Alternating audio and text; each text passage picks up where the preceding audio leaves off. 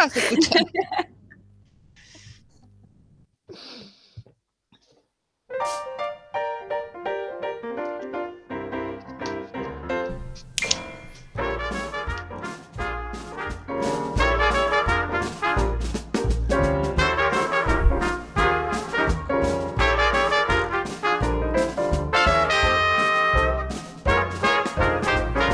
Bienvenidos a Radio Gorlami, bienvenidos a esta segunda temporada, esta segunda ola de la magnífica transmisión que decidimos llamar Radio Gorlami, que le pusimos radio porque pintó, porque yo no sé, Porque no sé, no sé lo que significa radio. Nacho, es una radio. Pero ¿qué significa radio? ¿Un ¿Eso hueso? ¿Una transmisión? ¿Una onda Radio. electromagnética? ¿Qué es radio? La mitad, ¿Eh? la mitad del diámetro. 3,14. Tre- No, ese es el pi. Ah, Bueno, no antes, antes de dejar, antes de continuar diciendo mm, eh, boludeces, ahí me poner la censura, vamos a presentar a nuestro magnífico equipo, como siempre, comenzando por la persona que nos conduce por los caminos más sinuosos y más gorlaminescos de este multiverso, y ella es ni más ni menos que... Más fuerte que ayer. Lola.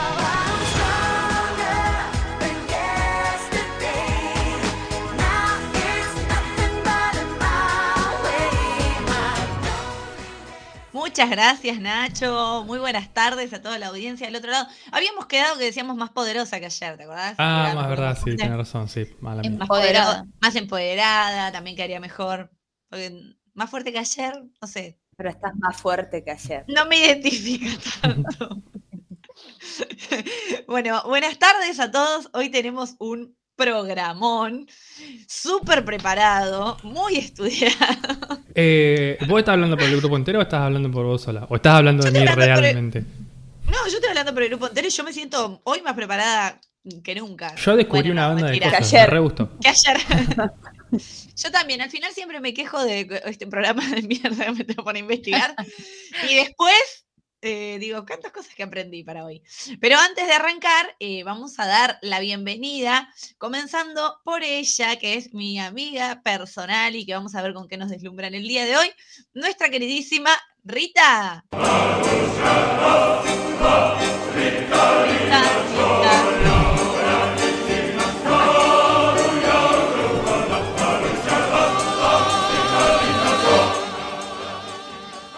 Buenas, hola a todos y todas. ¡Qué frío! Sí, es todo lo que pude decir a lo largo del día. Es lo único. Hoy mi madre fue al médico, eh, bueno, por unas dolencias que estaba teniendo y me dice, además tengo como chuchos de frío. Le digo, madre, o sea, el 90% de la Argentina tiene chuchos de frío y no, no tomes eso como un síntoma de Lola se, ha puesto, Lola se ha puesto como una especie de, de poncho, Poncho. Para los que nos puedan ver en Twitch, en Twitch. bien. Está muy bien. Esperemos que estén todos abrigados tomándose un mate calentito como nosotros para este programa. Vamos a continuar dando la bienvenida. Le mandamos un beso a ella y nos pones la música que nos gusta, que hoy no Bueno, está presente, quiero igual- pero... Nos están siguiendo dos personas en Twitch que después, después, después lo hablamos. Vamos a presentar. Miedo.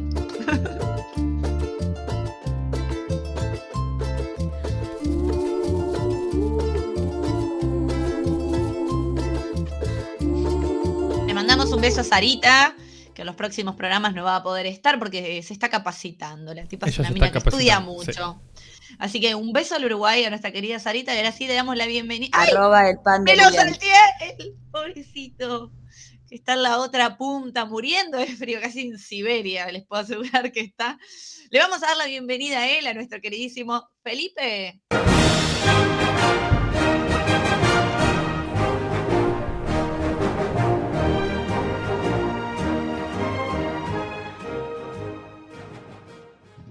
Muy buenas tardes a toda esta hermosa mesa de Gorlami. Es verdad que estoy en Siberia, hace rato que estoy en Siberia. Ya me he transformado en un inuit, y no en un esquimal ni en un esquivien. Bueno, esquimal, digamos. Esquimales, Eh, asesinos. Esquimales asesinos, tal cual. Eh, sí, sí. Ojalá tuviese yo un poco de grasa de foca para embadurnarme la panza y, y no sentir las bajas temperaturas que hacen por esta zona. Pero bueno, La cara de Nacho. Bueno, vamos a continuar entonces dando la bienvenida. Y ella tiene un repertorio largo para decir cada vez que saluda, así que que tome aire mientras le damos la bienvenida a Salem. Una perra sorprendente, curvilínea y elocuente, magníficamente colosal, extravagante y animal. La que sabe se aprovecha. Buenas, buenas, buenas a nuestros queridos oyentes a este nuevo episodio gorlaminesco. Ya, ya las tiro, ya ¿Algo no me vas a preguntar. ¿No nos querés recordar para todos nuestros oyentes y o u- usuarios de las redes dónde nos pueden encontrar? Sí, cómo no. Nos pueden encontrar en Twitter y en Instagram como arroba Gorlami Radio. Nos pueden escuchar en vivo martes 6 y media por gorlamiradio.blogspot.com. Mismo día, misma hora, nos ven por twitch.tv barra Radio Gorlami. No, no estoy Y- haciendo señal a los de Twitch. Que es, es ahora, o sea, como que se tienen que dar cuenta que es Y ahora. Está Los lunes nos pueden escuchar a las 6 de la tarde por la radio pública de Luján 89.7. Sí. No sabe. Muy Ojo, es memoria, porque esto no lo tengo anotado en ningún lado. Obvio, papá.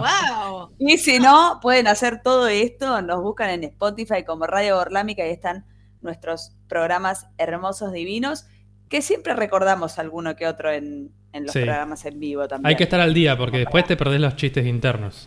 Que no son chistes internos, son chistes autorreferenciales.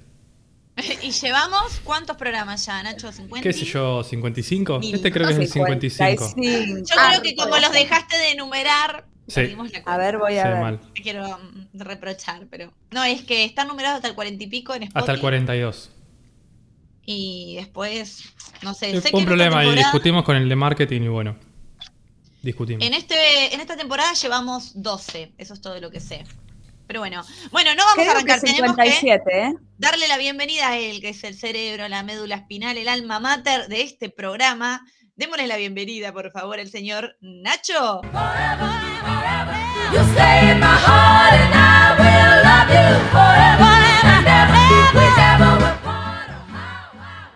Muchas gracias por acompañarme con esos índices. Iba a decir pulgares. Porque bueno, Bien. qué sé yo. También con esos pulgares. Eh, muy buenas tardes para todos. ¿Cómo andan? Yo ya hablé un montón. No siento que me tenga que presentar de nuevo. Soy Nacho. Bueno, Estoy acá en Gorlami hace un par de años. Eh, todo comenzó Hola, allá. Nacho. Bueno, ¿algo ¿quién- para compartir de este comienzo de semana? Antes de arrancar con el tema del día. Estabas en Gorlami antes de saberlo, yo estaba en Gorlami antes de, de saber que existía la palabra de la existencia de Gorlami. Sí. Qué Yo- profundo. yo nunca, nunca vi una experiencia así. Bueno, ¿algo para compartir antes de arrancar con el programa? Además de Eh, eso. y por ahí nos retan. Me da miedo con- compartir. Compartí, compartí, No sé. No, ni idea, ni idea. Ya, ya no sé qué quiero decir y qué no quiero decir, me censuran. Bueno, entonces Quiero vamos a arrancar. que Ah, no, entonces vamos a que- arrancar con el tema del día.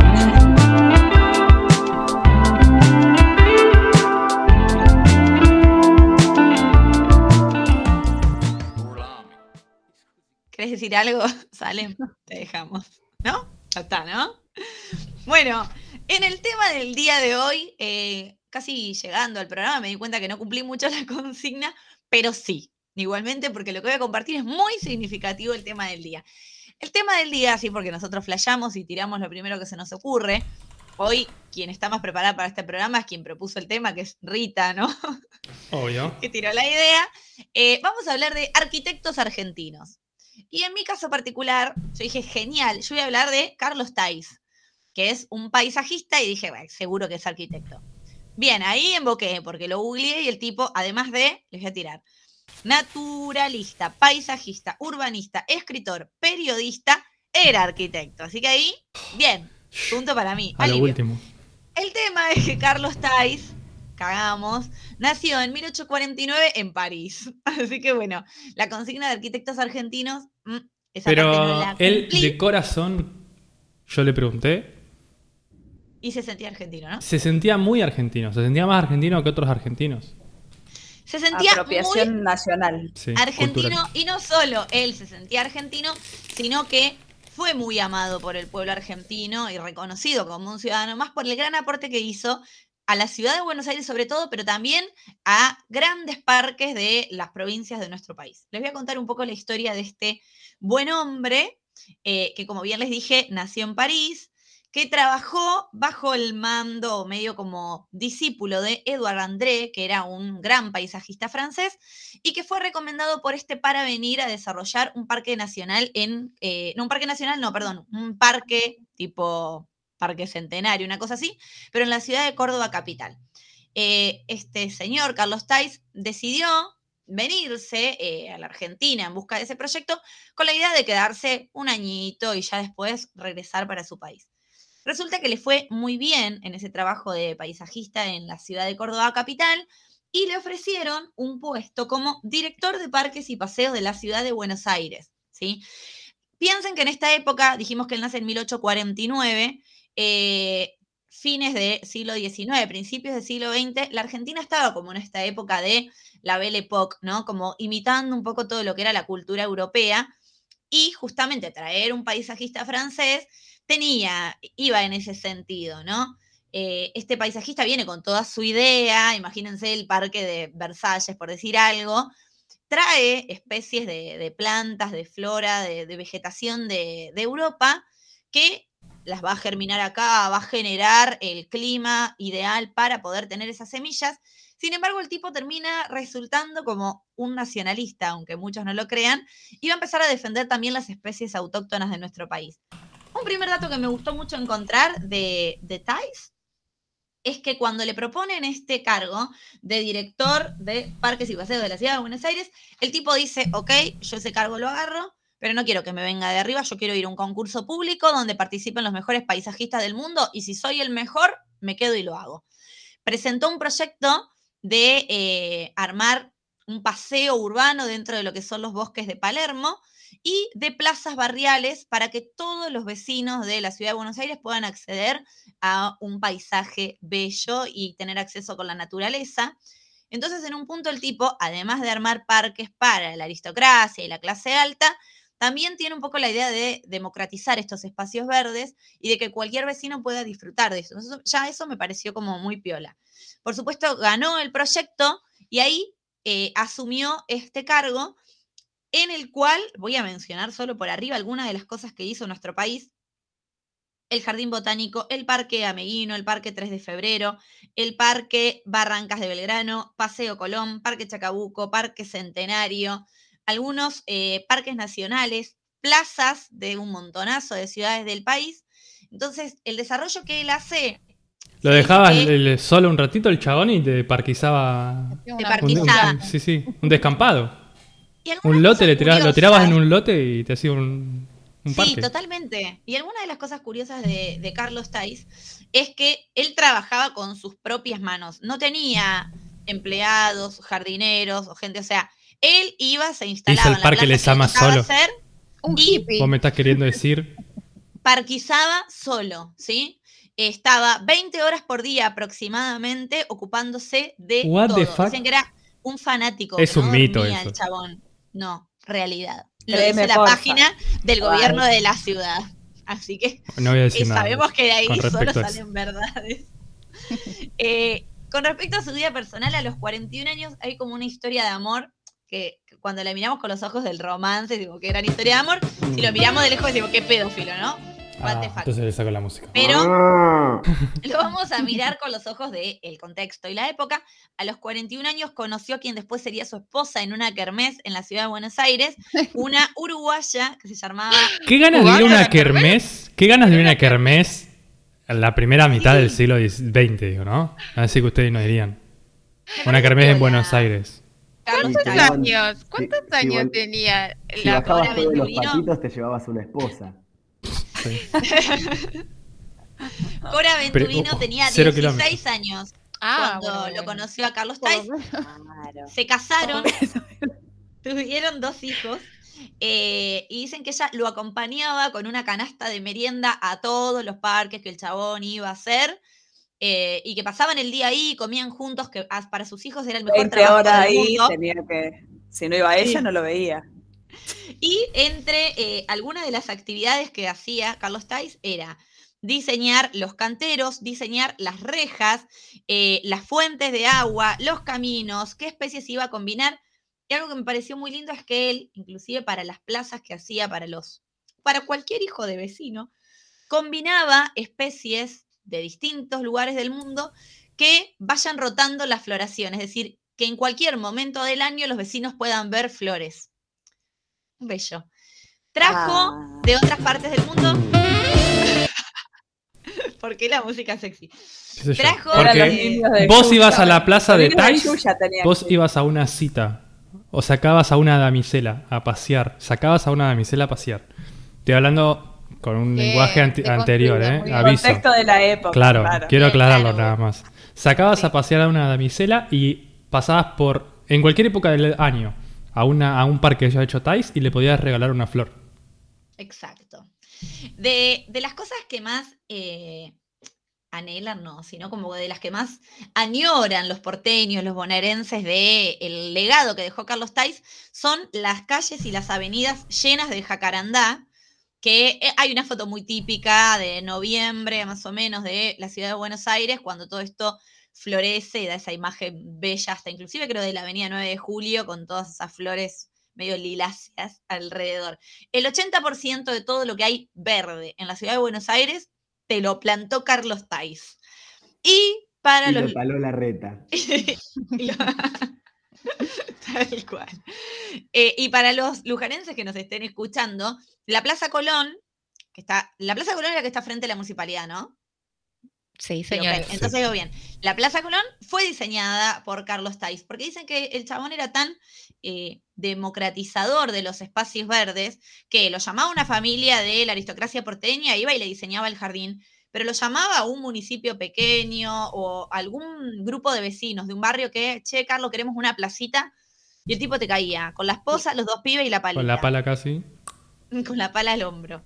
Eh, algunas especies que trajo de otras partes del mundo y que hoy tomamos como nuestras, el palo borracho, las tipas, el jacarandá y otras plantas, eh, ah, no, perdón, esas tres. Y algunas, a ver si las tengo por acá, y algunas que también profundizó e investigó de nuestro país y a las que les dio preponderancia. Las araucarias, que fue a investigar en el Nahuel Huapi, el algarrobo de la ciudad o la provincia de Córdoba y el ombú de Buenos Aires. O sea, si bien los gobernantes querían, los gobernantes de nuestro país querían que euro- europeice nuestro paisaje, él se dedica con la ayuda de su mujer en el jardín botánico. De hecho, en el jardín botánico él residió durante mucho tiempo. Si alguno fue de paseo, hay como una casita en el medio, un edificio. Esa era la casa de Carlos Tais. Ahí vivió durante mucho tiempo con su mujer y sus hijos.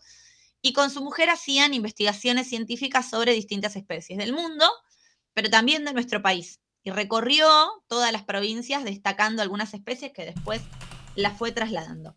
Y por último, para terminar de todos estos mm, datos curiosos de este arquitecto y paisajista casi argentino, eh, dos cosas muy importantes de su legado.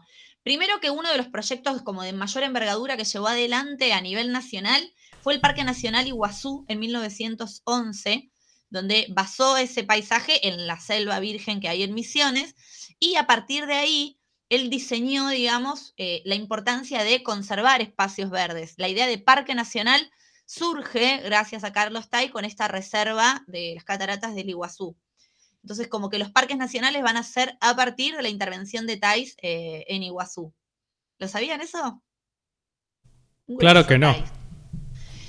Y por último, el otro dato Carlitos de color que me pareció muy interesante. Si ustedes ven mi imagen, los que están en Twitch, y piensan en una hierba, un algo producto de nuestra tierra, de lo más destacado. ¿A qué querés llegar con esto? Ah. A que me digan qué tengo Ah, aquí. Sí, sí, algo del mate en el. Un producto autóctono de la Argentina, producto de La nuestra mate. vegetación, La yerba mate. jacobinos. Las respondan como al unísono así. ¿No me estoy, no me, no me, no me estoy escuchando ¿La o no me está escuchando yo? La yerba. Yerba ¿Yerba mate. mate? Gracias. Bien, la yerba mate, que es un Se producto. escuchó, Nacho, autóctono, eh. Ah, Se escuchó. yo me estaba preocupando, estaba mirando para todos lados. No me hagan poner así. La yerba mate eh, era un producto autóctono, ¿no? Bueno, no autóctono, sino que es desarrollado en nuestro país, en las provincias del norte, por los jesuitas, pero sí es como un producto muy propio. Sin embargo, cuando son expulsados los jesuitas de nuestro país en 1767, la yerba mate se deja de producir y es algo como que se va perdiendo, ¿no? Se deja de producir y con ello cae también todos los pequeños productores del interior que se dedicaban a esto. Con el paso del tiempo, nuestro queridísimo Carlos Tais consiguió algunas semillas de las zonas de Brasil y Paraguay, las empezó a germinar con mucho amor, mucha dedicación, a recrear el clima, metiendo las semillas en agua caliente durante mucho tiempo y logró volver a recrear a través de este método que vuelva a surgir la semilla de yerba mate en nuestro país. Esta técnica, para poder cultivarla, la enseñó entre los productores del norte de nuestra provincia y gracias a Carlos Tay, que rescató la especie trayendo las semillas de los países vecinos, resurgió en nuestro país la industria de la yerba mate y gracias a eso hoy somos el principal productor mundial de yerba mate, porque seguro hay un montón de gente en el mundo que la consume. Y somos los mayores exportadores. Gracias, Carlos Tay. Entonces, entonces Sí, no hubo mate hasta que Thais no trajo la yerba de, de vuelta. ¿Hasta que no repatrió la Entre yerba? que se ¿Pasó fueron los jesuitas, entre que se fueron los jesuitas y en 1895, mira, de 1767 hasta 1895, la yerba estaba completamente abandonada como producto regional y pasado de moda. Pobrecito. Entonces San Martín no tomaba mate. No, es todo un mito. Thais recupera la yerba mate y la, la trae como producto nacional. El mate popular es más. Tenemos que hablar del mate. Tenemos que hablar del El- mate. Sí, la verdad. Tema Hablamos del del día, anotalo en café, la- en la chocolate. lista. Un día tenemos que. Sí. Y el tabaco favor. también nos falta. para- Anotalo para la, debajo de No me, jubilado me, Mm. me acabo de dar cuenta que todo lo que me gusta lo hizo Tyson. Entonces, o sea, es un capo el chabón. Todo. Un capo. Hay un montón de parques que, que hizo él. Sí. Bueno, no sé si quieren ya que vayamos a un tema musical y volvemos y seguimos con los otros arquitectos o seguimos charlando. ¿Qué les parece? Decidilo para vos. Para algo sos la conductora, querida. Nacho, ¿qué opinas? Yo opino que vayamos a un temita. Es más, iba a poner el tema sin avisar. y es que bueno, es un tema muy elusivo. Acá es muy democrática la vida. Así que, bueno, Total. no me importa lo que digan ustedes. Vamos a escuchar Paisaje, no sé por qué elegimos esta canción, de Vicentico.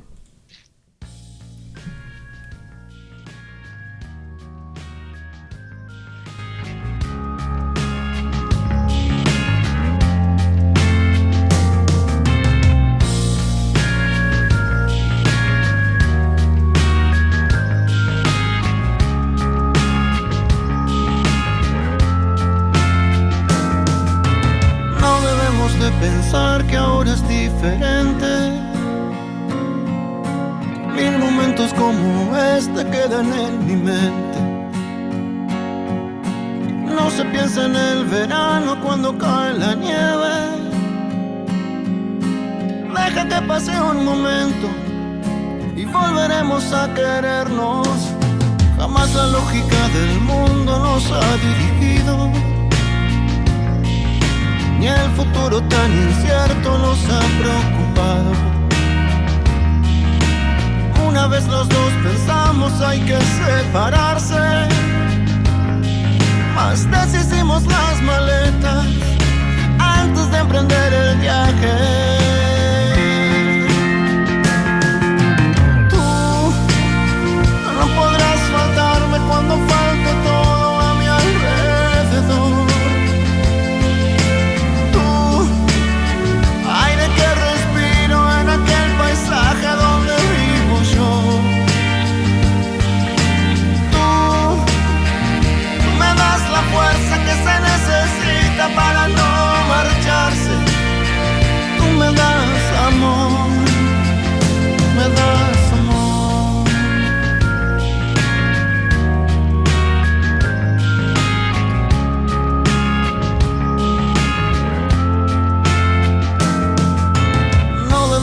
De pensar que ahora es diferente.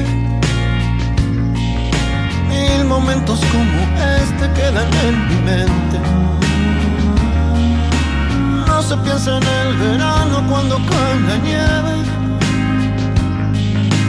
Deja que pase un momento y volveremos a querernos.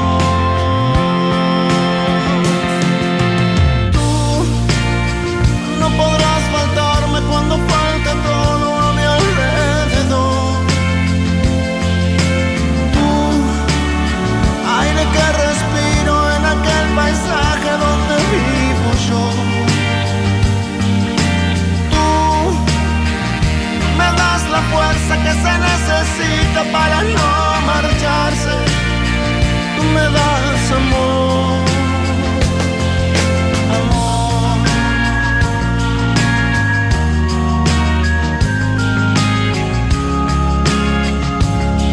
Ah.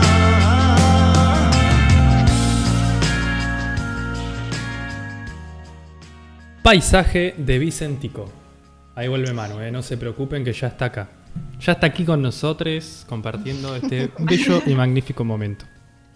Bien, y ahora continuando con los arquitectos argentinos, mm, le cedo la palabra a Rita, porque nosotros acá somos muy estructurados y vamos a ir por orden cronológico, ¿no? Podríamos haber hecho orden alfabético.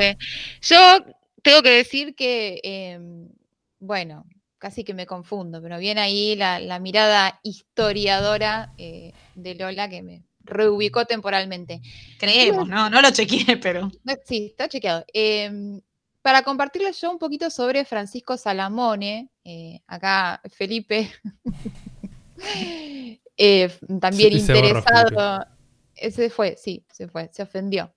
En la cuestión de Salamone, eh, que es un arquitecto en realidad ítalo-argentino también, un, un loco bárbaro, no sé si, si pudieron buscar este, fotos de él o, o si Miedo, conocen la eh, obra de miedo. él. Es impresionante, la verdad. Hizo para el gobierno de Fresco unas obras municipales impresionantes. Eh, durante cuatro años realizó 80 obras con todo una inspiración más bien modernista. eh, y después de eso no se supo más nada de él. Eh, y de hecho como que hizo desaparecer todas sus cosas. Este, es un, ar- un arquitecto de culto. Basta. Ah. Eh, y hay quienes visitan incluso la ruta de sus obras por toda la provincia de Buenos Aires. Eh, Es nuestro próximo paseo turístico. próximo Chicos, de paseo las turístico vacaciones, ya que somos ser- todos pobres, los podemos. Tendremos que hacer un De- de blog, hecho, un blog viajero. ¿eh? Eh, Está, está diagramado el circuito Salamone en- para ir de pueblo en pueblo viendo. Yo Ah, quiero hacer, bueno. la, yo quiero hacer el- la ruta Salamine, ¿puede ser? Basta, ya está. Bueno, eh, interesante que Salamone tiene todos como sus fanáticos agrupados en los distintos centros culturales donde él realizó eh, sus obras municipales, que hoy por hoy están luchando por declarar su obra como patrimonio de la humanidad. Eh, A la toda- pucha. Sí, todas las obras de él tienen como un monumentalismo, ¿no? Como una, una estética más bien como futurista y, y de ciencia ficción, que son, de verdad que son impresionantes. Yo estoy viendo ahora, no lo puedo creer, muy ruso me suena. Sí, tiene mucho de ese- Art Deco. Sí. el matadero. Cualquiera, para mí que vea una foto o que vaya a ver una obra de, de él en persona, como que no puede quedar eh, inmune. O, o lo amás o te causa un rechazo in- eh, absoluto, pero algo siempre te genera, ¿no? Eh, y es muy loco porque estas obras tenían como la intención de generar, eh, eh, de mostrar modernidad, ¿no? Y al estar hoy tan descuidadas, como que termina generando como una cosa como contraria, como de futuro medio distópico, ¿no? De- Ujú. de- genera como esa, esa impresión. Lamentablemente, ¿no? Que, que las obras de él hoy estén tan descuidadas. Bueno, un poquito como sobre la vida de Salamone, él era hijo de un albañil siciliano, llega con la inmigración, eh, escapando de la guerra. eh, Salamone dibujaba desde muy chico y estudió en el colegio Otto Kraus, la orientación técnica de maestro mayor de obra, eh, uno de los mejores colegios para estudiar esto. siempre muy aficionado al arte y a la vanguardia también, y se vio como inspirado y muy vislumbrado por el film Metrópolis. Mucha de la iconografía de esta película se ve presente en sus obras. Si quieren chequear y busquen un poquito de esta película, que la súper recomiendo verla, eh, película de 1927 de expresionismo alemán, que tiene toda una, una, cuestión de la metrópolis y la crítica a la aristocracia, a la tecnología. Bueno, Salamone se vio muy inspirado eh, en esta película. Eh, a los 20 años viaja a Córdoba, estudió ahí ingeniería civil y también arquitectura. Se dice que viaja a Córdoba y no la estudia esta carrera en Buenos Aires porque en Córdoba tenía como una orientación, digamos, más cercana a las bellas artes. ¿sí? por ahí eh, en Buenos Aires había como una orientación más técnica. Y ahí en Córdoba construye toda una catedral neogótica eh, con una escala monumental. Hay muchas obras en Córdoba, pero son más bien clásicas. Eh, sería como el primer Salamone que construye y diseña más bien como para la, la burguesía, ¿no? Hace una especie de petit hotel, casas señoriales, salvo en el caso de eh, esperen que me acuerdo, de Villa María, ahí construye una plaza con eh, como cierta experimentación, eh, toda una cuestión de descomposición de la forma, forma muy geometrizada, muy fragmentada, muy art déco. en 1929, pasa que todo el contexto de crisis internacional, lo que generó es em, desempleo, ¿no? un resentimiento de la obra pública. Y Argentina, como otras naciones, pone en funcionamiento eh, la obra pública a imitación de Estados Unidos, ¿no? del New Deal. Entonces construye rutas como por ejemplo la Ruta 2 eh, para reactivar la economía, dar empleo ¿no? y dar cuenta de como una mayor presencia del Estado. Em, en la provincia de Buenos Aires ¿Quién lo hace? En 1932 justo, se aboca a todo este plan de obra pública y Fresco en el año 36 va a hacer eh, algo parecido, pero con una finalidad política, porque en realidad lo que quería hacer es presidente. Entonces la obra pública le va a servir como de propaganda para la élite de su propio partido eh, Fresco era, un médico que, inició su carrera política en el Hospital Fiorito de Avellaneda, ahí toma contacto con gente del Partido Conservador y hace carrera primero como concejal hasta llegar a ser candidato a gobernador y gobernador del 36 al 40, ¿no? Llega mediante fraude electoral. Em, a través de la obra pública eh, y de la protección a los sectores vulnerables, creía que iba a poder frenar el avance de las tendencias comunistas, ¿no? un hombre que se vio cercano también al fascismo, pero que no obstante pues, creó un departamento de trabajo, un departamento de defensa del pequeño productor agrario, promulgando que la tierra en la provincia de Buenos Aires no podía ser tierra ociosa, tenía que tener, dar renta de trabajo o ser expropiada eh, y repartida, y fue también como decíamos, ¿no? un gran propulsor de la obra pública que después también el peronismo va a retomar con otra orientación política, obviamente. Em, bueno, Fresco tiene entonces un plan muy ambicioso de modernización de la provincia de Buenos Aires, en las localidades más alejadas, y convoca a un montón de arquitectos para construir esto, ¿no? Edificios públicos, escuelas, hospitales, cementerios, municipalidades, plazas y mataderos. Esta, idea era dar cuenta del Estado protector y desarrollista. Y ahí aparece nuestro querido Francisco Salamone, que era muy empresario, ¿no?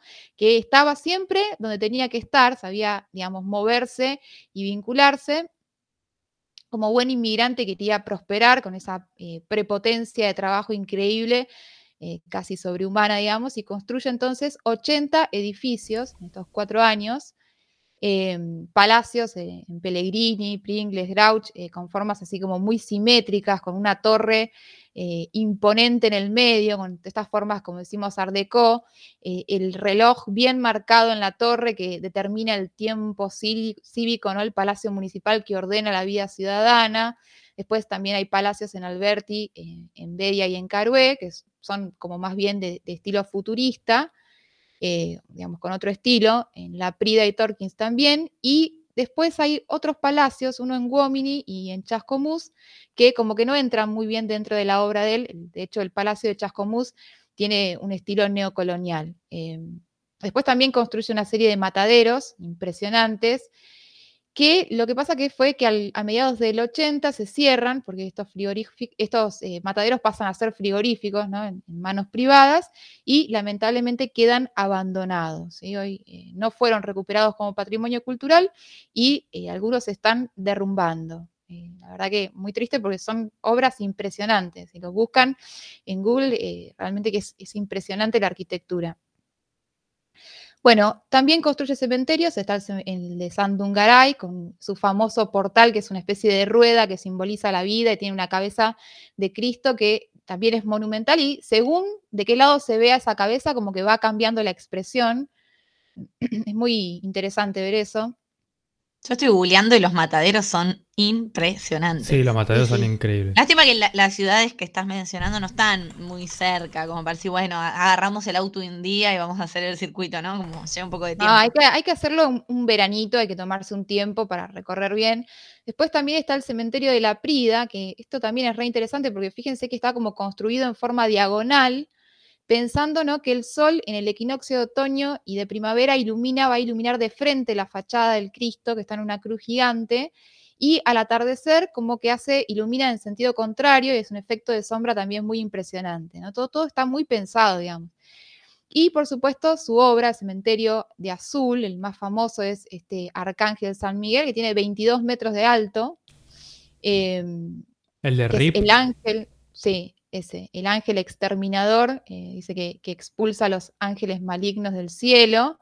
No se sabe bien quién fue el escultor que hizo este trabajo. eh, esto también habla un poco de la, poca valorización de la obra y del estudio de la preservación de la obra de Salomone, ¿no?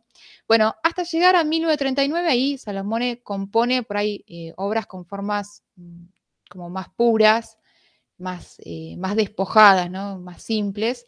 Esas obras están en González Chávez y en Saldungaray, los, eh, los llamados mercados, ¿no? Que hoy estos sí están siendo por ahí reciclados. eh, pero bueno, toda, toda su obra tiene esto que decimos, ¿no? Una potencia expresiva enorme. Esto que no, uno no puede resultar indiferente.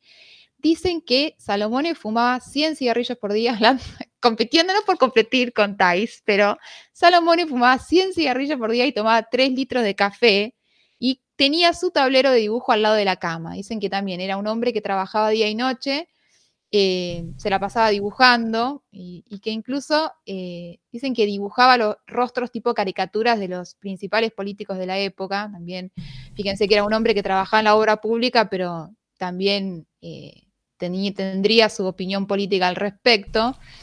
Eh, estos bocetos están hoy en la Prida.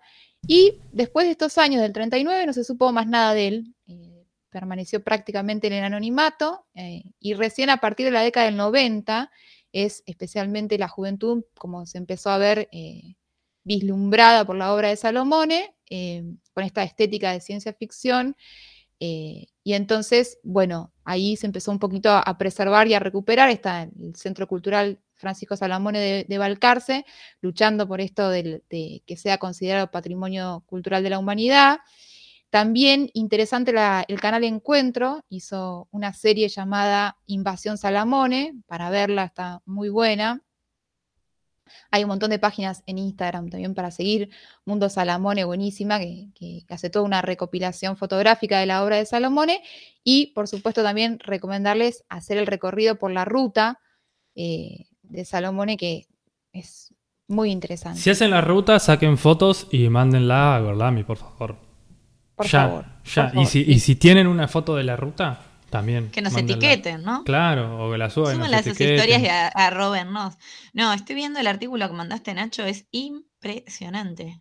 Una locura el Necesito recorrer Salamone. ese lugar. Mal. Impresionante y también al mismo tiempo un, un poco triste. el de que no sea, de que no. eh,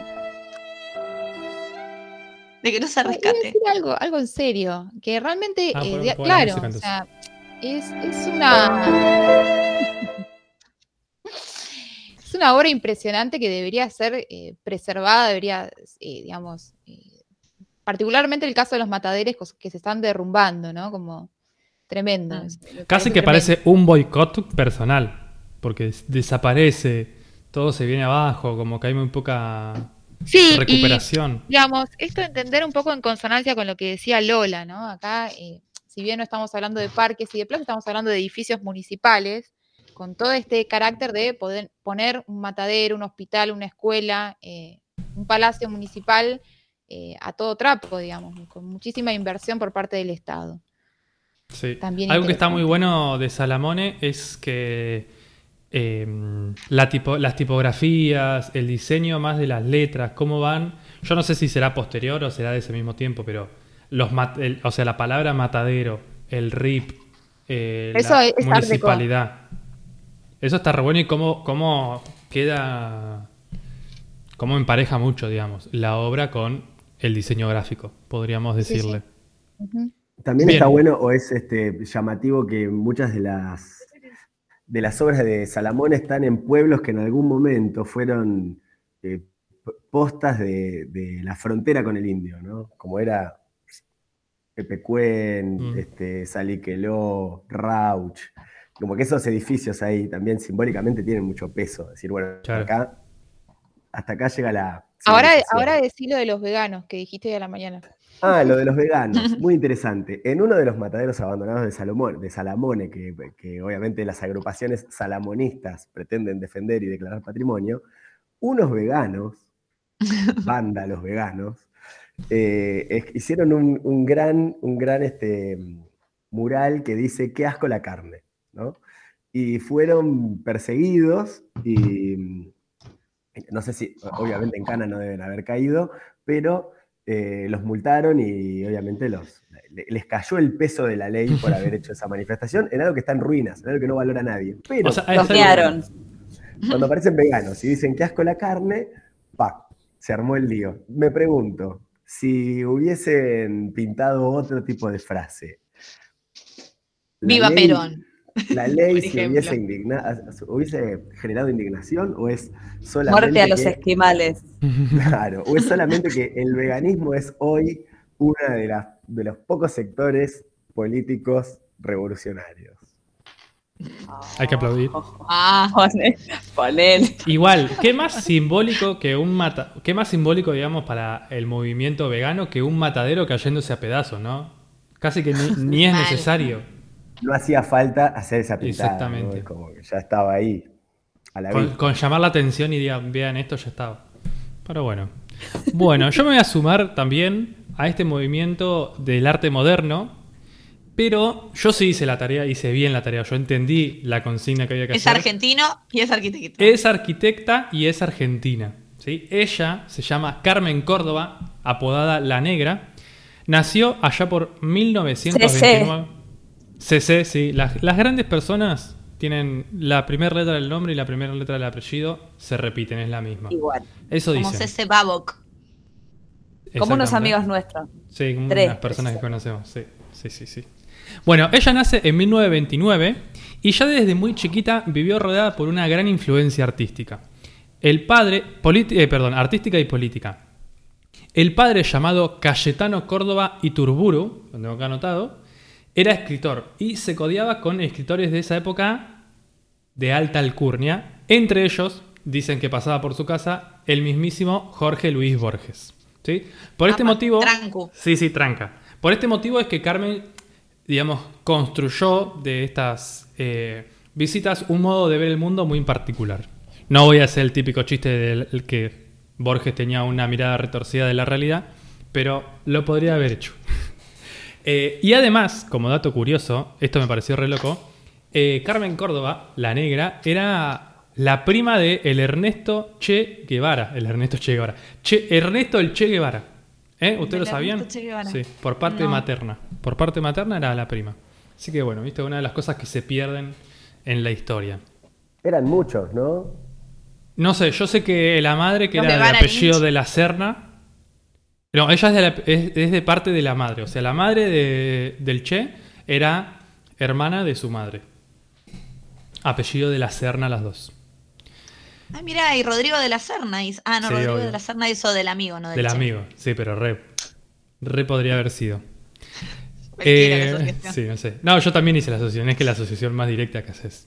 Bien, ya desde que era muy chica, eh, su vocación estaba dirigida mucho a las artes. Quiso ser escritora, bailarina, actriz, entre otras cosas. De hecho, actuó en una película allá en su juventud, ¿no? Eh, inicios del. Va, la primera mitad del siglo XX.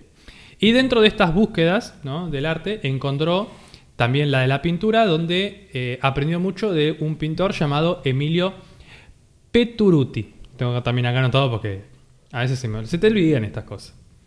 Por aquellos años donde estaba aprendiendo pintura y estaba bajo la tutela de este señor, de este Emilio, conoce a Horacio Valiero. Se ve que extendió todas las redes del arte y como a ver qué pescaba. Mientras estaba bajo la, la tutela de Emilio, eh, pintando, conoce a Horacio Valiero, que era arquitecto y que él es el encargado de contagiarle esta mm, pasión hacia la arquitectura. Luego Horacio termina también siendo su marido y el padre de los hijos de, de Carmen. Una vez que ya se decide por dar el gran paso a la, a la arquitectura, yo no sé por qué se ríen de mí. Ah, el Ernesto se ríen. Qué malas que son, ¿eh? No sé de qué se ríen. Sí, se no, ríen de yo- mí.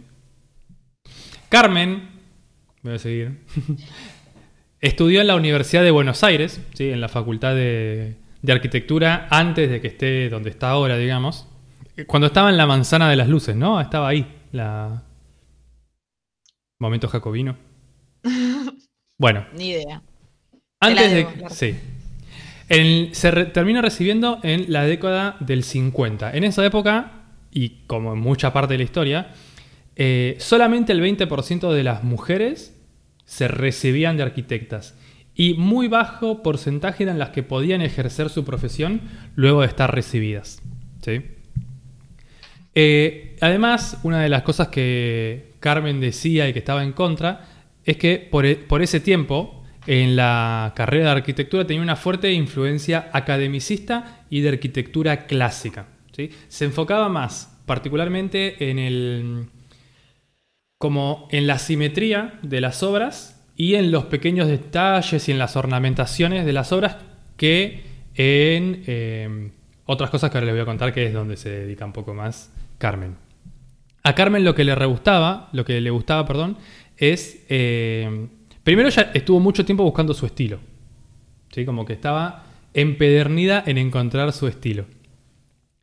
Y ella lo encuentra dentro del movimiento de la arquitectura moderna, que es un estilo más sintético, no necesariamente simétrico, como suele pasar, con pocos detalles, y fijándose mucho en lo funcional, como que tenía que ser muy bien, muy buen, ¿cómo se dice? Muy bien funcional o muy buen funcional. A ver, Qué la- acá la gente, la gente Qué que habla. vergüenza. Tenía que ser muy Así se habla. funcional. Muy mucho, muy mucho funcional. Muy mucho Muy funcional. mucho. Así es. Funcional. Tenía que Tenía ser que ser. muy funcional. No, pero tenía que ser mucho más funcional. Además, Bueno, ella, tiene que ser más que funcional. sí, decían que a ella no le gustaban las fórmulas, sino más bien que, como una fórmula que estaba hecha para hacer un edificio, como que a ella no le gustaba eso. A ella le gustaba ir, reconocer el, el entorno, las necesidades y a partir de eso generar una respuesta específica para ese lugar con su obra arquitectónica. Entre sus influencias se encontraron las siguientes personas, que yo no conozco, no sé si ustedes conocerán, pero si hay algún arquitecto escuchando este programa y decir, ah, sí, ese es regroso, sí lo reconocen con mi pronunciación, ¿no? Tenemos a Marcel Breuer, Richard Ah, sí. Neutra, Álvar Alto, Pierre Chéreau, Paul Nelson, que eran todos maestros arquitectos de la época, eh, dentro de la arquitectura moderna. Y tenían todas muy... eh, como que el modo de trabajar también era de un modo sencillo. Era, sí, sí, sí, es que es eso. Muy, muy, muy, muy, mucho. muy, muy funcional. mucho funcional. Eh, las formas eran sencillas, no eran cosas estrafalarias, muy geométricas también. Y mm, muy importante la articulación entre la arquitectura y el paisaje, como que esto era lo más importante en este movimiento.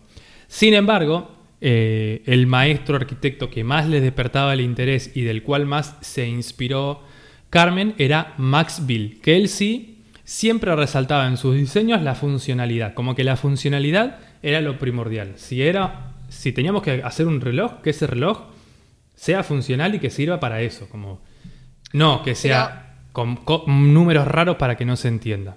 Y es obviamente geométrico, esto es geométrico a nivel extremo, o sea, es como un triángulo, lo que ella construye, un, un rectángulo gigante. no, O no, sea, no. Como que Salomón Eh, perdón, hace, hace, la, hace la, el- la articulación entre los dos.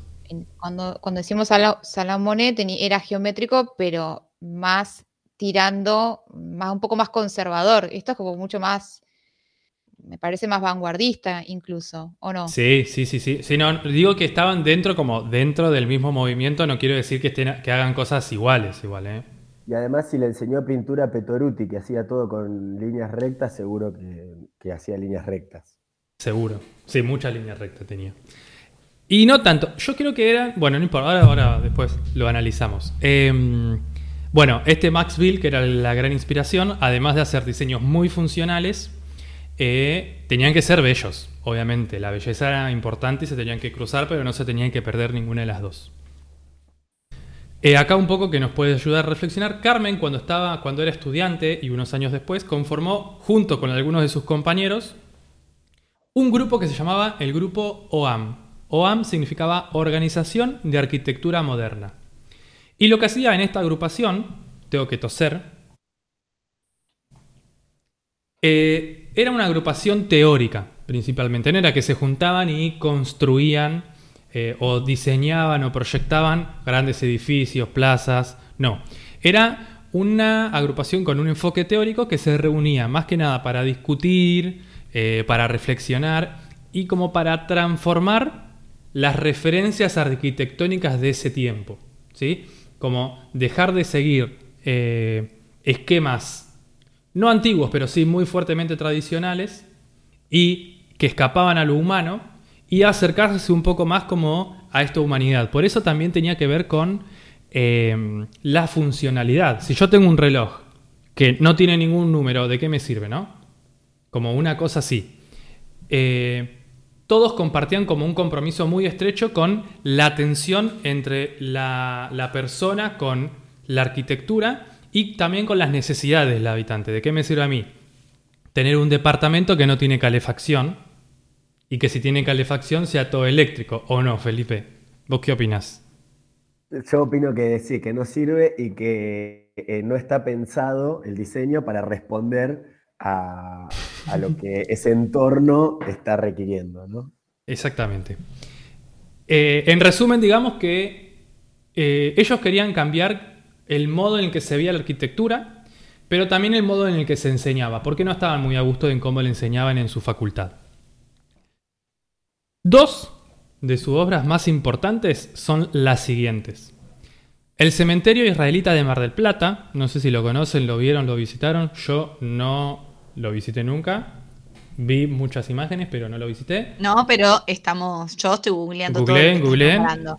Em, y otro, atente acá, es el Colegio Mayor Argentino Nuestra Señora de Luján en Madrid. Esos dos son como las obras más grandes y que em, también definen mucho a cómo es Carmen Córdoba en, su, eh, en sus proyectos. ¿sí? En estas dos obras se ven eh, como el gran valor y el gran peso que le ponía Carmen a la, arquitectura y la topografía, es decir, al, paisaje, cómo era el paisaje, cómo era el entorno y cómo se unían, cómo se articulaban de un modo particular. O sea, ella no quería llegar a, alisar y plantar ahí un edificio, sino quería entender cómo era la topografía del espacio, ¿sí? la curvatura de la superficie y de un modo sinérgico combinarlo con la arquitectura y encima de eso que sea funcional para las personas que van a estar en ese momento. Eh, si buscan fotos, ahora que están googleando, o si tienen la oportunidad de visitarlo, el de Mar del Plata es un poco más cerca, el de Madrid un poco más lejos, pero bueno, por ahí está por allá. Eh, aprovechen como a ver esto y a intentar como encontrar esa, digamos, esa combinación entre paisaje barra terreno y la, la estructura. Bien, eh, para ir terminando con esto, ¿cómo me escuchan? Más o menos. Y capaz que se me está escuchando mal. Ahora creo que mejoró igual. Hay bueno. de conexión. Sí. Bueno, continúo. Eh, Córdoba también fue docente en la Universidad de Buenos Aires en la Facultad de Arquitectura. ¿sí? Además de generar eh, proyectos y estructuras, ella, eh, una de sus pasiones también era la enseñanza. Sin embargo, le tocó ser docente en la dictadura de Onganía, lo que significó que durante el atentado de eh, la noche de los bastones largos, ella no estaba dando clases físicamente en ese momento, pero sí, eh, digamos, era docente en aquella época y bueno, por ese, por ese motivo también dejó la docencia por un tiempo. Recién en 1984 ella puede volver a las aulas y 10 años más tarde de eh, ese momento, en 1994, se convierte en la primera decana mujer de la Facultad de Arquitectura. En esta posición, o sea, como decana, antes también como que fue escalando, pero sobre todo siendo decana, eh, luchó en contra de la arquitectura y sobre todo los arquitectos más ortodoxos y más tradicionales de este espacio. Y de algún modo revalorizó otras áreas del diseño. Para los arquitectos antes, otras áreas del diseño, como el diseño gráfico, de imagen y sonido, etc., etc., eh, como que eran una hermana menor, un hermano menor de la arquitectura. Sin embargo, ella los revalorizó y le cambió el nombre a la facultad. Ante la facultad era la FAU, la Facultad de Arquitectura y Urbanismo, y gracias a ella se transforma en la Facultad de Arquitectura, Diseño y Urbanismo, que hoy conocemos como la FADU. Por eso dicen también que la D de, eh, de FADU tiene la firma de Carmen Córdoba. Y bueno, para finalizar, ella falleció en el 2011, dejando un enorme legado en la arquitectura, pero también en cómo enseñamos, enseñamos, cómo enseñan arquitectura. Se hacía el arquitecto. Él también, por las dudas. Sí. Si tuviera botonera te pondría palmas. Bien. Me gusta que en, un, en una ronda de expositores sobre arquitectura haya sido Nacho el que nos trae una arquitecta mujer, viendo cómo eh, rompen las barreras que, que siempre están para las mujeres en esos ambientes profesionales, académicos, ¿no es cierto? Muy interesante, Nachito. Vamos Muchas a pasar a un gracias. temita musical Así es. para cerrar con este tema del día. Estuvo muy bueno, ¿no? Estuvo muy bueno, pesar- ¿eh? Me re gustó A la pesar de investigación. que el sábado o domingo, no sé cuándo dijimos tema del día, qué cagada hablar de arquitecto. A mí me gustó. ¿eh? No, pero aparte bueno. la, la arquitectura es eh, súper política. Todo- Todos los Re, que vimos, y más sí. Carmen, eh, increíblemente política. Eso está buenísimo. Sí, yo redescubrí eso. un- en, en esa época que armaban grupos y decíamos, vamos a hacer un grupo de arquitectos y, y nos vamos a... Qué lindas A épocas para a ser jóvenes tuvieron ellos. Claro. Bueno, o, o como, no tanto. como cuando Perón hizo el Go. Había que armar un grupo y ponerle nombre también. Ay, sí. Gorlami. Nosotros somos Gorlami. Y ahora vamos a ir a tomar el Palacio Municipal. Hoy a la tarde. Cuídense. No digan nada porque después nos cortan la transmisión. Sí, mal. Bueno, vamos a escuchar ahora 20 ciudades de Luis Alberto Spinetta.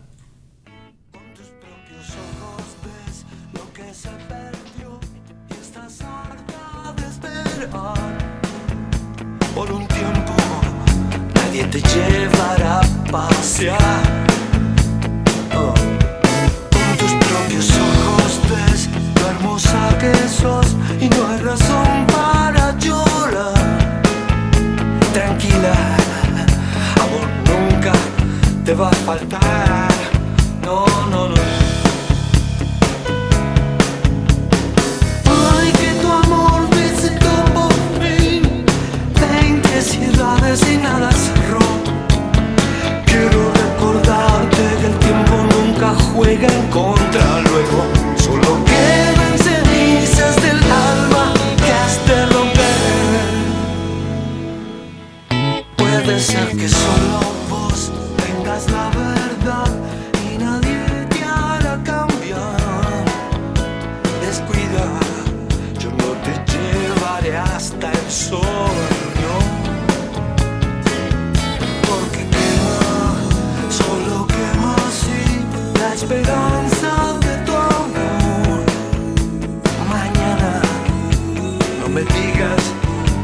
avisé. No, no, no, no. Y hoy que la suerte se burla de mí, puedo ser bueno sin ser un robot. Aunque solo quieras para recortar el pasto seco,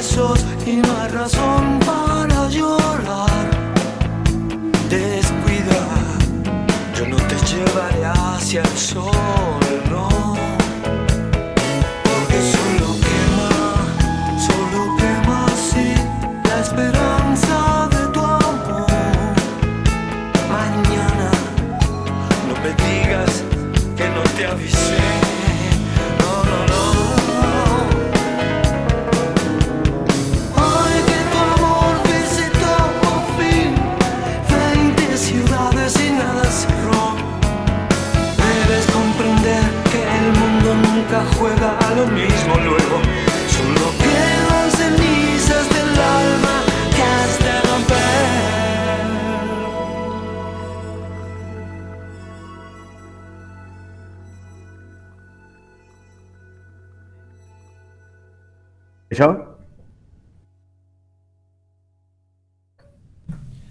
Acabamos de escuchar, no sé hace cuánto terminó, porque viste, estas son cosas que pasan. Luis Alberto Spinetta, 20 ciudades. Muy bien, y vamos a continuar con el programa del día de hoy. Y vamos a ver con qué eh, nos delumbra Felipe en su columna Historias anecdóticas del pasado de antaño.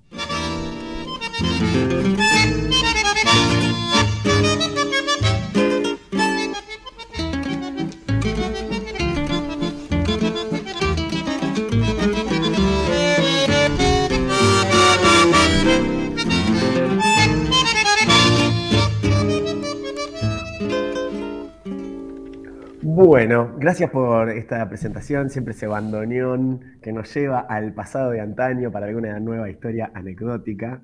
Eh, perdón por la contradicción de nueva historia anecdótica, historia- las historias son viejas por lo general, pero bueno. Eh, Pero es nueva en el pero es programa. nueva, es nueva en el programa, es, es verdad, es nueva en el programa. Bueno, imagínense en más o menos el año 1938, si mal no anoté, Me imagino. ¿En dónde? eh, Santiago del Ya Estero. estoy, ya estoy ahí. Santiago del Uy. Estero. Ay, qué, qué- qué difícil llegar Nunca hasta fui, nunca Eh, fui. Bueno, no sé, yo me imagino No algo, sé bien qué imaginar. yo me imagino algo bastante, bastante desértico. Turbio. 1938, Santiago del Estero. En este momento, hace casi tres años que no llueve en Santiago del Estero. Y aparece caminando por ahí con una máquina que llevan en ferrocarril una persona llamada Juan Baigorri Velar. Juan Baigorri Velar saca una máquina del tamaño de un televisor de 14 pulgadas, lo prende, lo deja funcionando y más o menos al pasar de unas 20, 22 horas se larga a llover. Y llueven, después de tres años, 60 milímetros en Santiago del Estero. Apa. Bien. ¿Mirando la tele?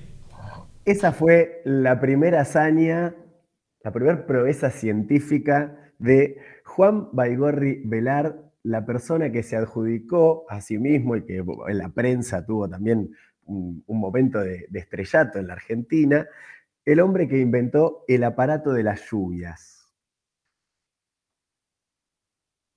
Había nacido en Concepción del Uruguay, en Entre Ríos, se mudó a vivir a Buenos Aires, fue al Colegio Nacional y emigró a Italia, a la Universidad de Milán, a estudiar eh, precisamente este, ingeniería, ¿no? Y se especializó en geofísica. No Eh, sé si sigue tómalo. existiendo la geofísica. ¿eh? Bueno, ¿qué descubrió? Él, como ingeniero especialista en geofísica, comenzó a trabajar para diversas empresas petroleras en la búsqueda de minerales. Él diseñaba sus aparatos que le permitían rastrear minerales en, ciertos lugares y una vez estaba trabajando en Bolivia, buscando no sé qué cosa, y se da cuenta que la máquina que él tenía prendida, donde él prendía la máquina, se largaba a llover.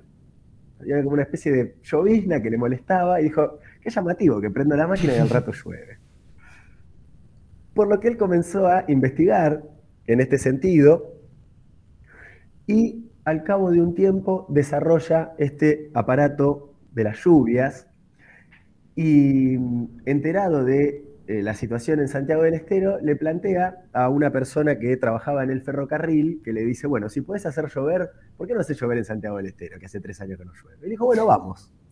Parece que fueron, hicieron una prueba, llovió un poquito y este, Baigorri le dijo, bueno, espera, que voy a hacer unas modificaciones en la máquina y vamos a volver acá y vamos a hacer llover. Y efectivamente vuelve en, en diciembre y hace llover unos 60 milímetros en un lugar que no llueve nunca.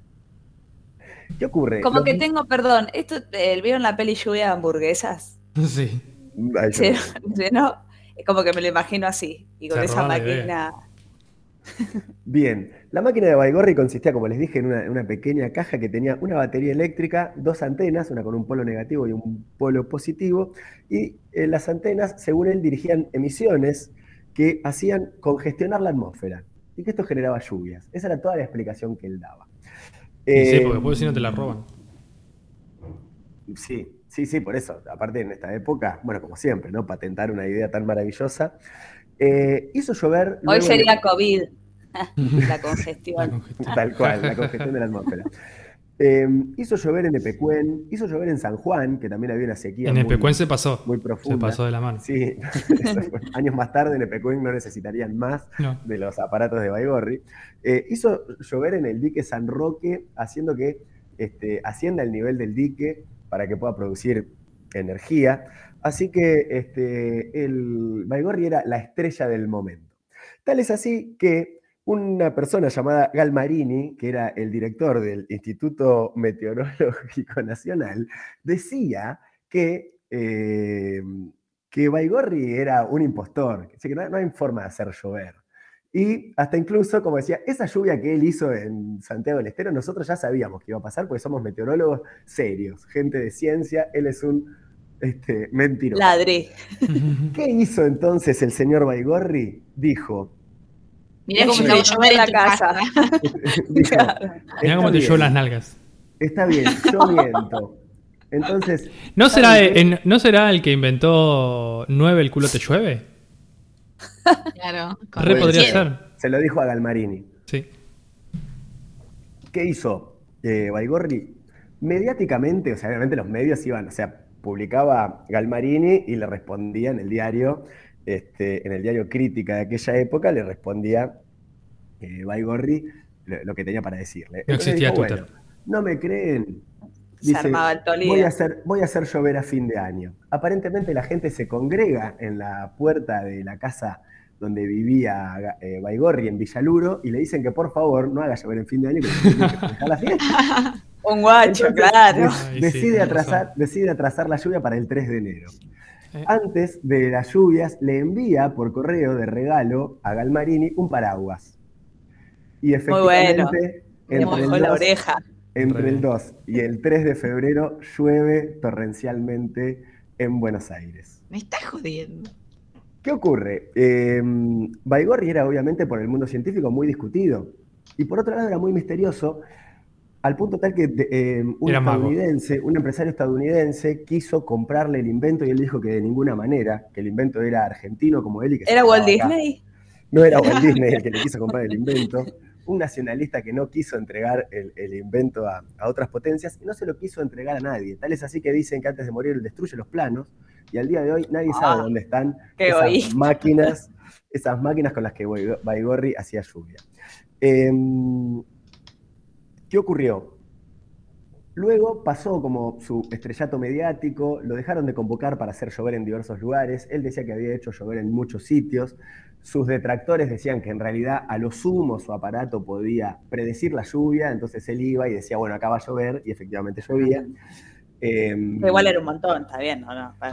Sí, sí, igual era un montón. También dicen que, bueno, como que si dice que si él un par de veces acertó, la gente como que dice, bueno, es un capo que hace, que, que hace llover, pero también Hazte la fama. dicho- claro, también debe haber dicho un montón de veces que iba a llover y que no llovió nada, pero no hay datos de eso. Eh, finalmente, Baigorri ya no, no, no es más convocado por, por organismos gubernamentales ni gente que necesitaba lluvia. Eh, Una vez dijo en el diario eh, que todas las lluvias que había habido en Buenos Aires en julio las había hecho él desde su casa probando las máquinas. Este, y finalmente se retira en su hogar, deja de aparecer públicamente, deja de hacer experimentos y prácticamente muere pobre y en el olvido, ¿no? Como otros grandes del, del siglo XX. Lo entierran en el cementerio de la Chacarita, por supuesto, bajo una torrencial lluvia. Y sí. Qué impresionante. Y él nunca dejó su legado de cómo hacía llover. Él, él nunca dejó su legado, pero hay estudios actuales y experimentos actuales eh, que, que dicen que puede ser que el tipo haya encontrado la forma de hacer llover y que se la haya llevado a la tumba. Eh, Y nadie lo pudo reproducir. Bueno, un capo, en definitiva. Hasta que no se demuestre lo contrario. un genio. Exactamente. Aguante Baigorri Velar. Muy bien. Bueno, y para cerrar esta columna de historias anecdóticas del pasado de antaño, creo que lo dije bien, eh, vamos a un temilla musical. Así es, vamos a escuchar, como no puede ser de otro modo, Baigorri, Baigorri se llamaba, ¿no? Ya estoy- digo que estoy Baigorri, diciendo. Juan Baigorri. Juan Baigorri, desde la tumba, les envió una lluvia torrencial a estos dos muchachos, Fito Páez y Joaquín Sabina, y se inspiraron en escribir Llueve sobre mojado.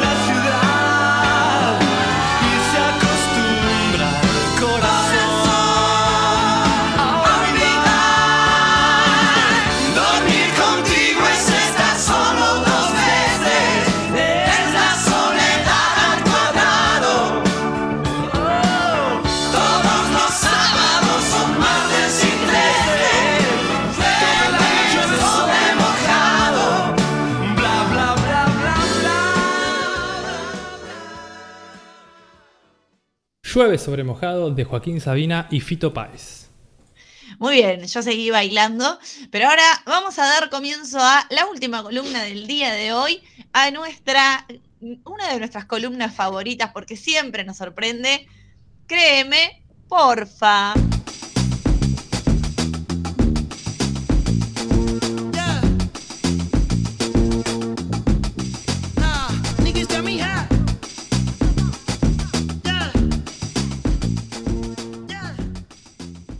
Muchas gracias por esa bella presentación. Gestual también, porque los que no están en Twitch no vieron, pero Nos muy corazones. Claro. Siguiendo un poco la arquitectura de CC Córdoba, no me acuerdo el nombre, y. Sal, Sal- Carmen Córdoba. Sale algo. Salamón. Voy a hablarles, Salamone, voy a hablarles de el Triángulo de las Bermudas. Oh. No encuentro el botón. Ahí va la. Vamos por ahí. Ahí va. Perfecto. Para adentrarlos un poco, voy a hablarles del Triángulo de las Bermudas y estas teorías acerca de lo que pasa dentro del Triángulo. El Triángulo de las Bermudas es un sitio, un lugar, un área geográfica Triangular. de más o menos eh, un millón y un poco más de kilómetros cuadrados Ah, que se forma entre, sí, se forma entre Miami. Miami, Puerto Rico y las Islas Bermudas, de ahí su nombre. Entre estos tres forman un triángulo equilátero, es decir, que Con todos sus lados iguales. Exactamente. muy qué bien, más o menos, ¿no? Más o menos sus lados Ah. iguales, pero dicen que es un triángulo equilátero, o sea, hay como casi una perfección entre Bien. estos lados, eh, que se encuentran, bueno, en, en- ubicado en ese lugar, que es el Océano Atlántico, ¿no? si, no si no estamos mal, eh, y que donde ocurren ciertas misteriosas desapariciones de naves, ya sean aéreas. Uy, uy, me asusté. Eh, ya sean de, eh, de aviones, barcos, pajaritos, globos aerostáticos, lo que Todo. sea que se anime a pasar por esa superficie. Eh, es también, por estas teorías y estos eh, misterios, llamado el Triángulo del Diablo. Y vamos a, para, porque yo les voy a contar unos casos y estas teorías al respecto de por qué suceden esas cosas o se dice que suceden esas cosas en el Triángulo de las Bermudas. Cada uno después elegirá qué teoría creer.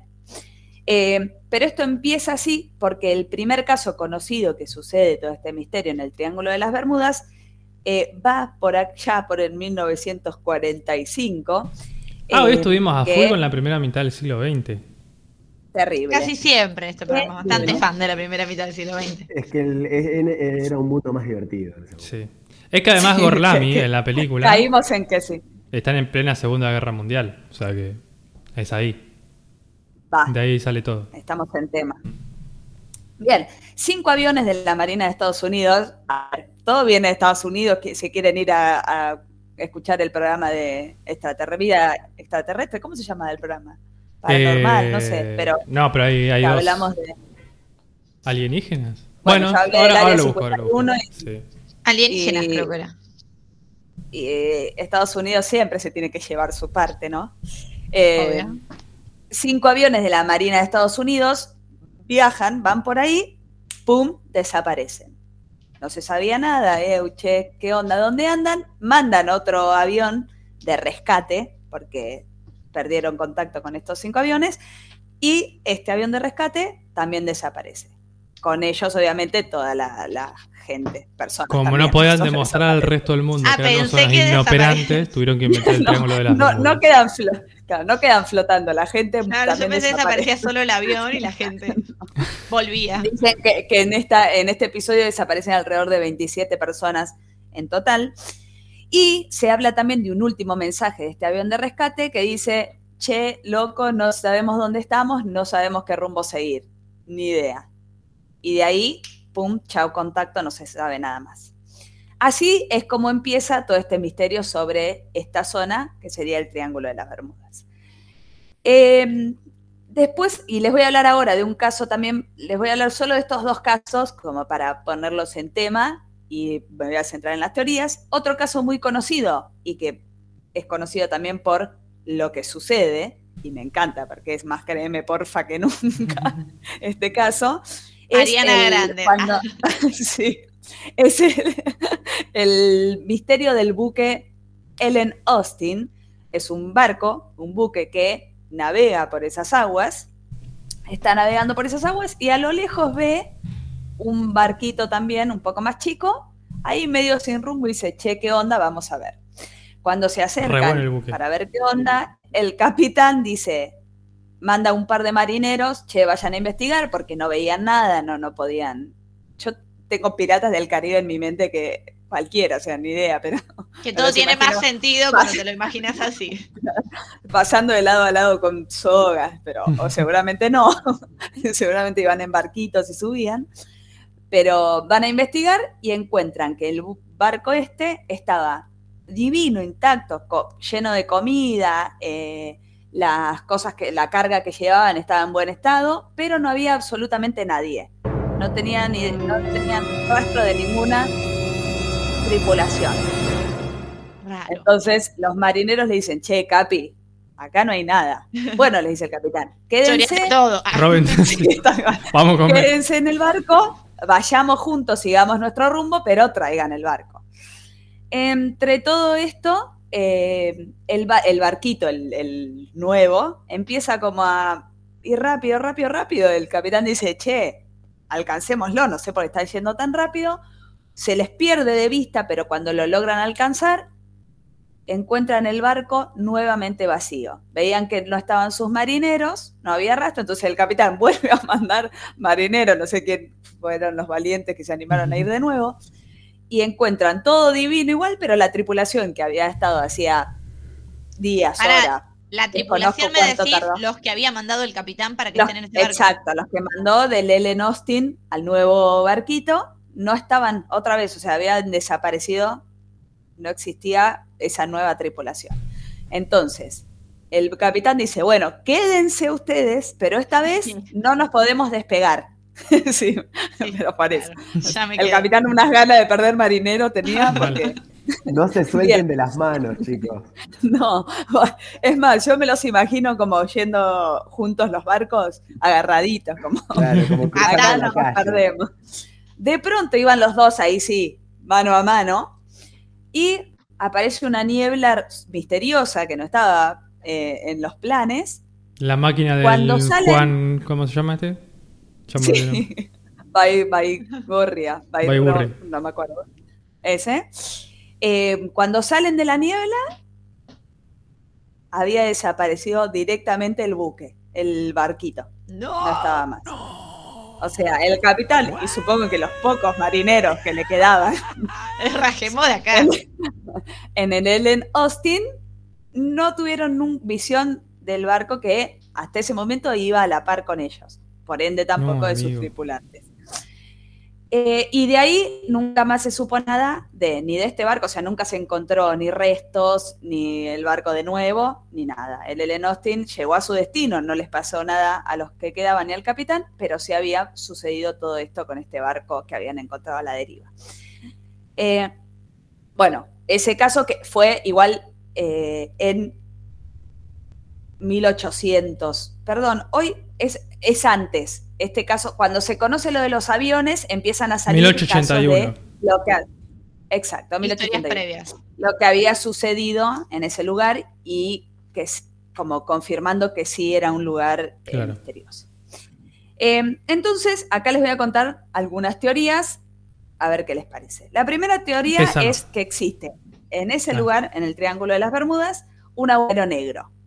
A la ¿sí? pucha. Es un, un No, agujero no negro que creo. se abre y se cierra mm, ahí al, al azar, la media aleatoriamente.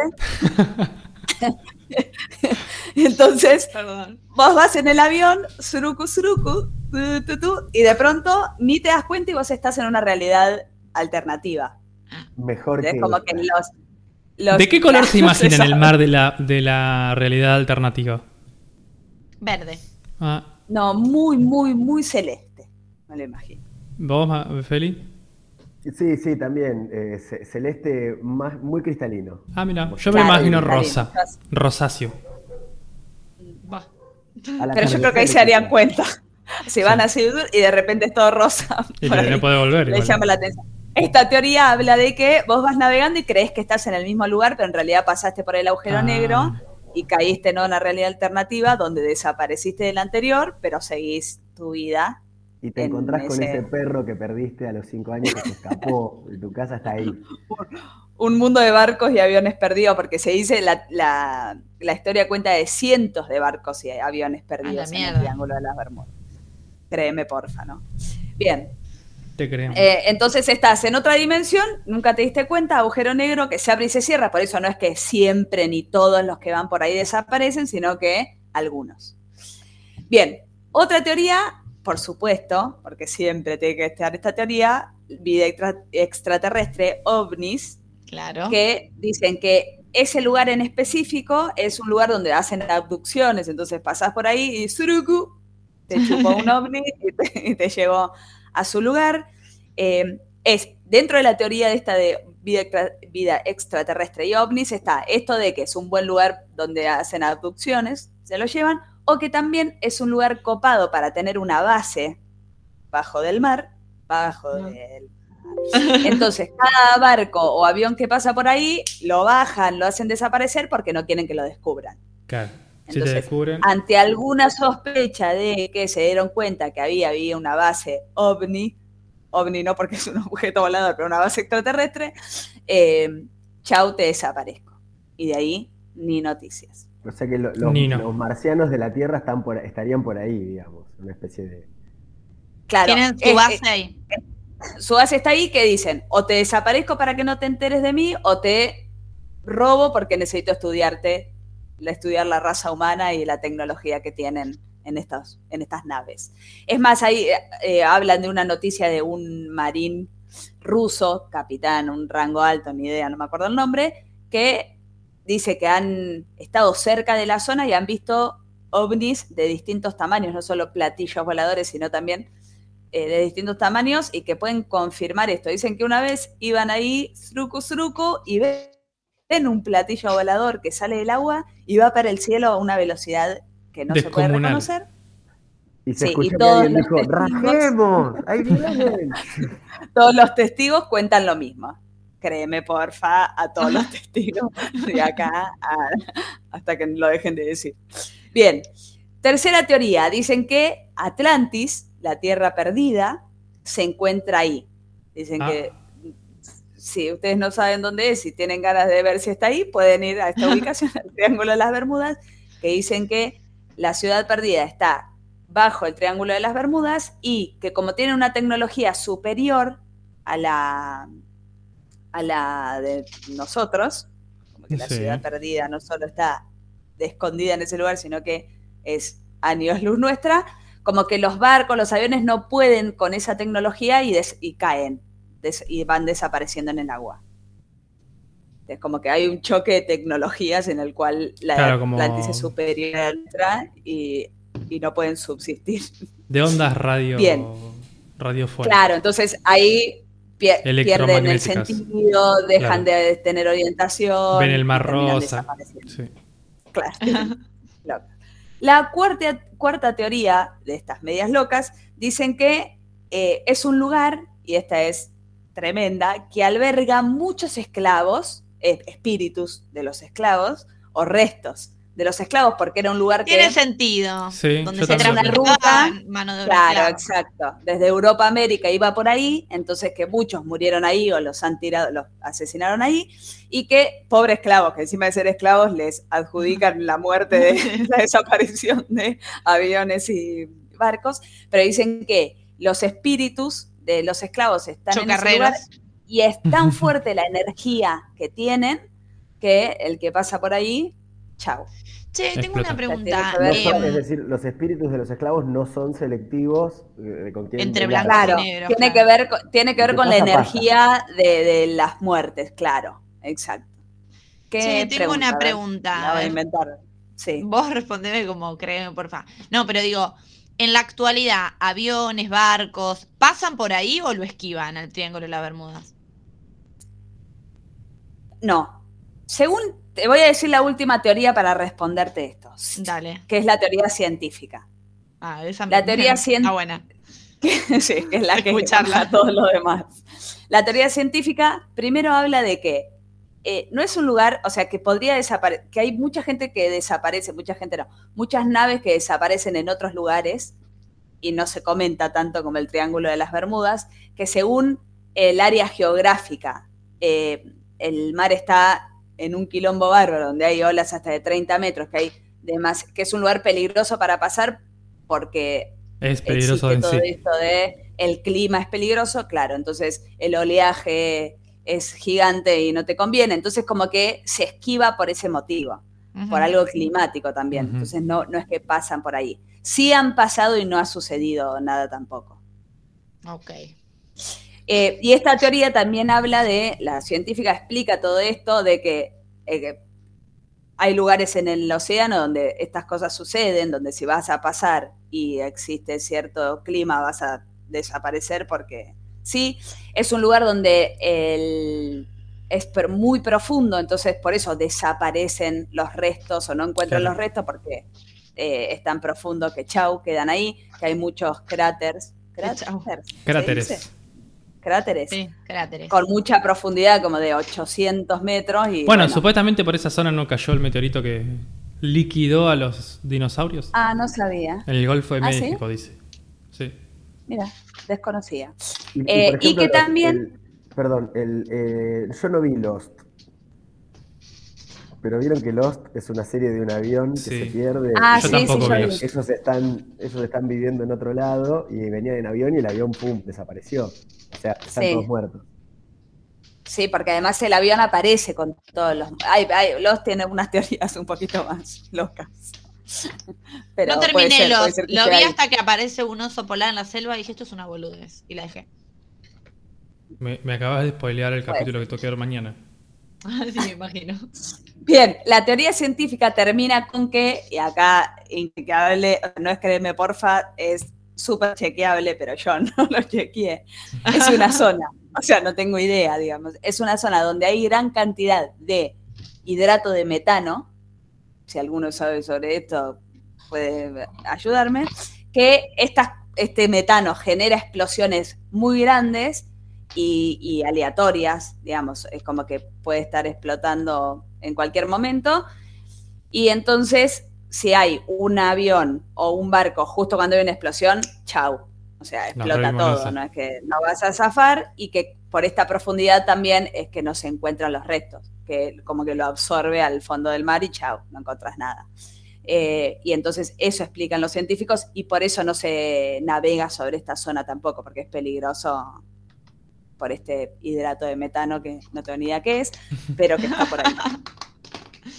Bueno, bien. Y ahí, y con esta teoría, eh, todas las demás los dejo a su criterio, pero yo voy a ir por la de los esclavos porque se Está tienen bueno. que vengar de Sí. alguna manera. Está venga. buena la de los Arre. espíritus chocarreros de los esclavos. Y además, eh, no sé, yo por las dudas eh, evitaría la ruta, ¿no? Digo, para que sí, a prueba. sí, tal cual. No le perdemos nada con evitarla. Claro. Lástima que es una zona muy caribe. Pinta ir para allá. Un crucerito. Debe haber otra que ruta. lo- que lo, lo más peligroso es estos, estos otros triángulos de las Bermudas que están en otros lados y Que que no no sabemos, cuáles son y a veces uno compra un pasaje y no pregunta. Esto Mirá pasa si te das- no te das cuenta y te vas- exceso claro. de hidrato de metano. El, tri- triángulo del esclavista. Podría ser. Exactamente. Pará, hace poco, poco relativamente, hubo una desaparición de un avión, no Sí. me acuerdo dónde, creo que más Sí. cerca de. Europa o Asia, Sí. ah, eh, Sí. que Y que lo buscaban, completamente, sí, me acuerdo. que no se sabía nada. Y, Y que que, lo era buscaban- porque era una zona imposible de buscar Claro. por cómo estaba el, el mar. Claro. Miedo. Bueno, estadísticamente los que desaparecen son muy pocos en relación a todos los que O sobreviven. estadounidenses que mienten, seguro. Seguro. Sí, alguna teoría conspirativa. Bueno, bien, vamos a dar por cerrado el programa de hoy despidiéndonos de la audiencia. y de lo que quedó del equipo de Gorlami a este momento. Vamos a arrancar despidiéndolo a él, que hoy también nos estuvo deleitando con sus historias anecdóticas del pasado, nuestro queridísimo Felipe.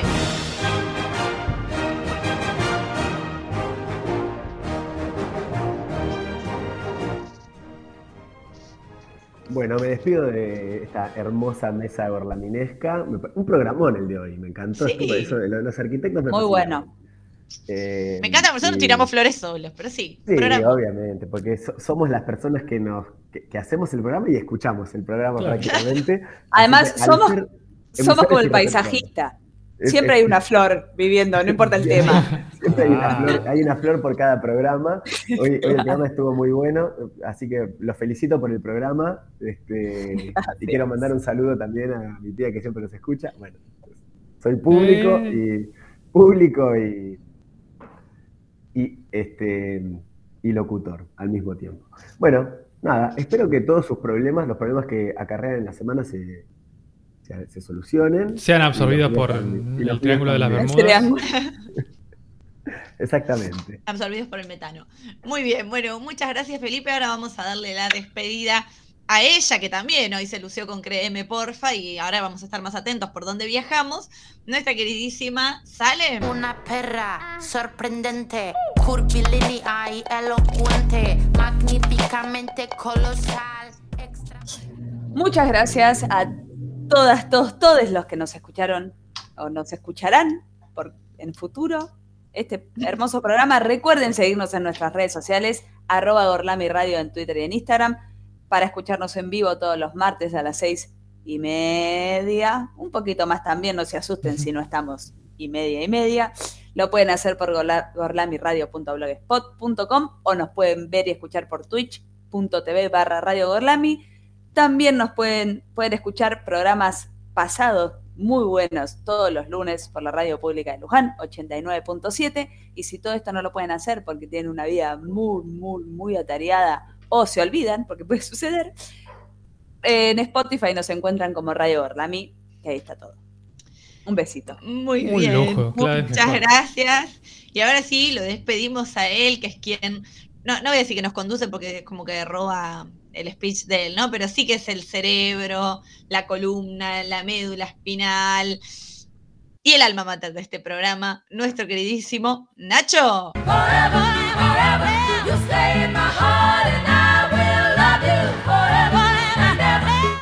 Muy buenas tardes para todos, muchas gracias. Yo siento que tengo que hablar mucho porque después de escuchar a Salem diciendo toda su parafernalia sobre las redes Sí, sociales, las redes, ¿no? Como es como dice, que tengo, que te- tengo que tener algo armado, tengo que tener algo armado y no me sale nada. Pero bueno, por suerte, Bases y condiciones. sí, mal.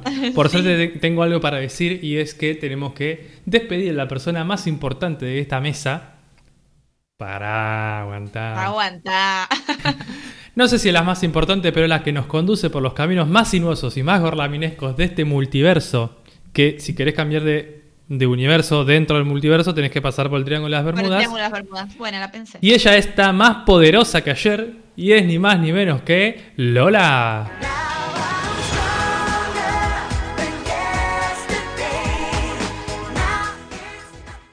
cada día más stronger.